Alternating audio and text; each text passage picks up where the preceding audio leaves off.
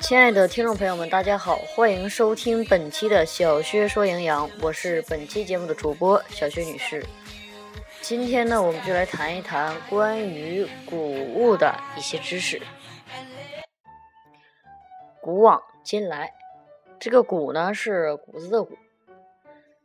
在我们中国的古代的《黄帝内经》中就有这样的记载：“五谷为养，五果为助。”五畜为益，五菜为充，气味和而服之，以补精益气。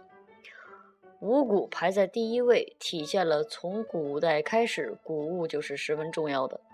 在现代，我国的《中国居民膳食指南》中，《膳食指南十条》也把食物多样、谷为主、粗细搭配放在了第一位，同样强调了谷物在我们膳食结构中的地位。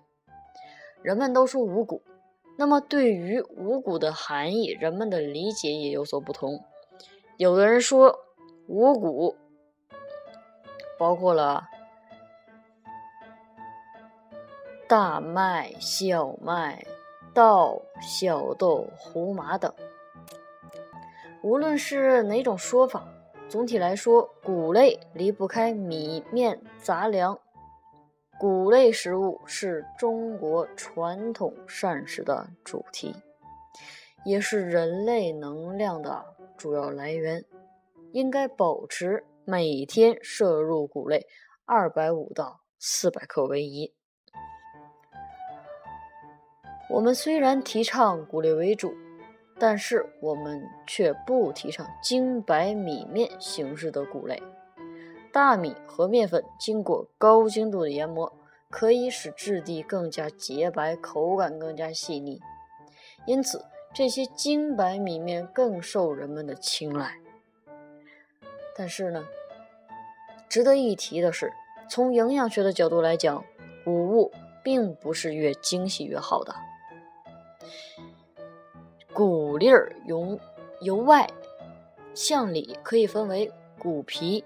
糊粉层、谷胚、胚乳四个部分，其营养成分也是不尽相同的。其中，谷皮中含有大量的膳食纤维成分以及矿物质元素，而糊粉层中含有蛋白质以及 B 族维生素。如果加工的过于精细，将会造成谷皮儿以及糊粉层中大量营养成分的丢失。所以，过多的食用精白米面会造成维生素和矿物质缺乏。谷类食物是膳食中最好的基础，可以提供充足的碳水化合物以及能量。但是呢，粗粮不宜吃的太多。为什么呢？粗粮如果食用过多，将会引起便秘，影响营养物质的一个吸收，例如矿物质的吸收，造成胃肠的机械磨损。所以，食物多样、粗细搭配才是更好的选择。不同的粮食提供不同的营养搭配，可以提高营养价值。谷是主食的重要来源。坚持谷类为主的饮食结构，可以避免摄入过多的动物性的食物和油脂，从而避免高能量、高脂肪的过量摄入，预防相关慢性疾病的发生。需要提醒的是，正在处于减肥期间的人，也不要忽视了主食的一个重要性。大脑主要以葡萄糖为能量的一个主要来源，因此呢，不吃主食。会精力不充沛。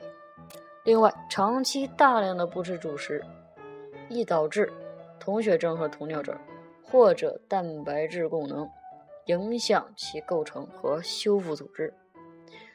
从古至今，古往今来，谷物都占有极其重要的地位，所以千万不要忽略了谷物的摄入，要待谷物如初恋。好，今天的节目到这里就结束了，感谢各位的收听，我们下期节目再会。Just the night.